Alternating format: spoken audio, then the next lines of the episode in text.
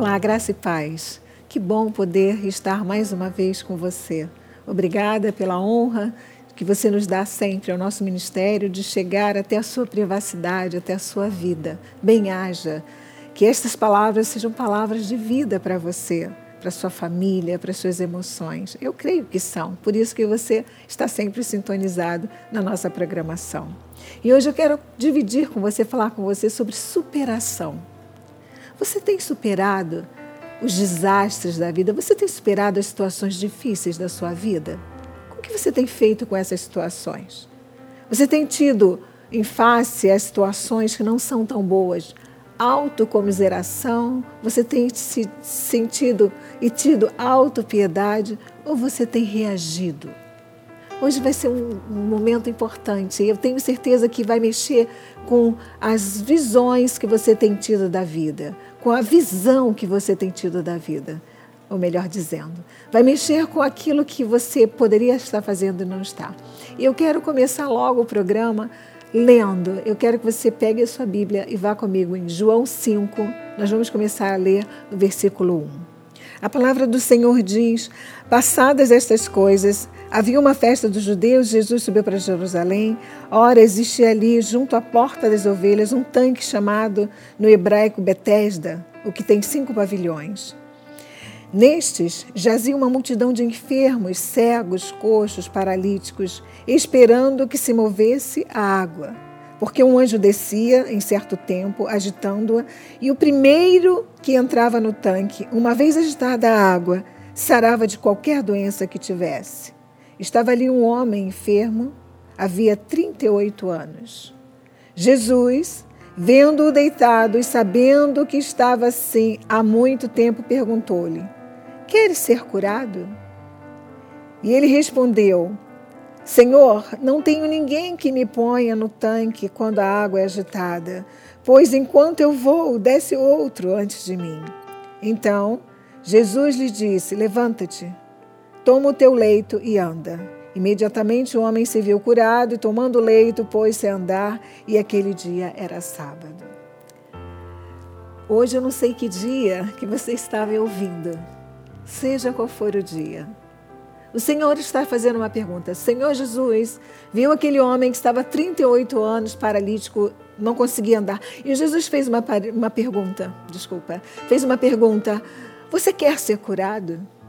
E hoje eu estou lhe perguntando: o que, que você quer que Jesus te faça?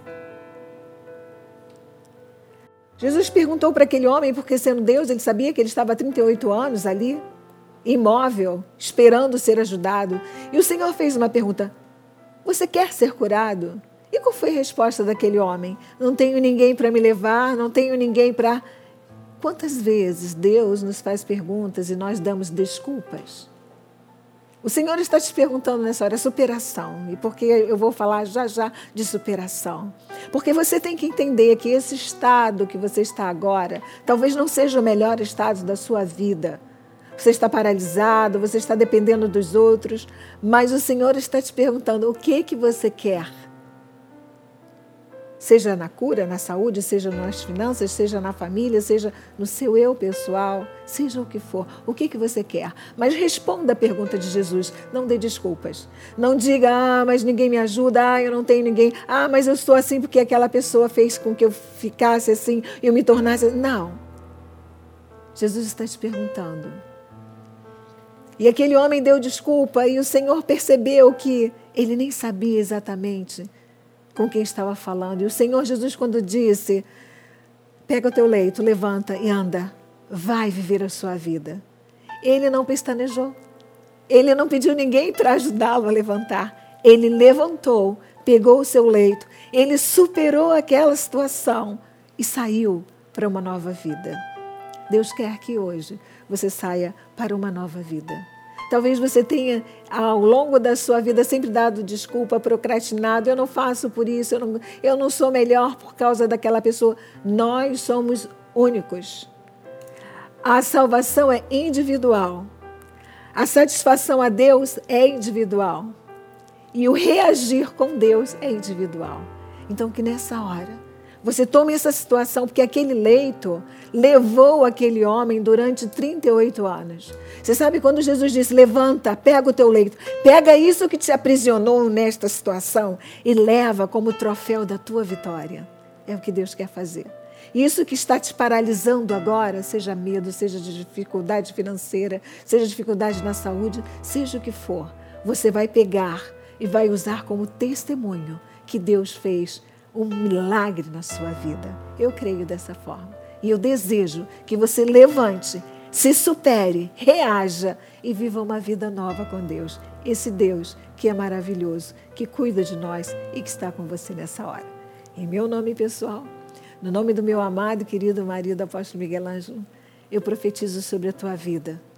Que você levante de onde está para ter uma vida auspiciosa, sobremodo excelente em Cristo Jesus. Graça e paz.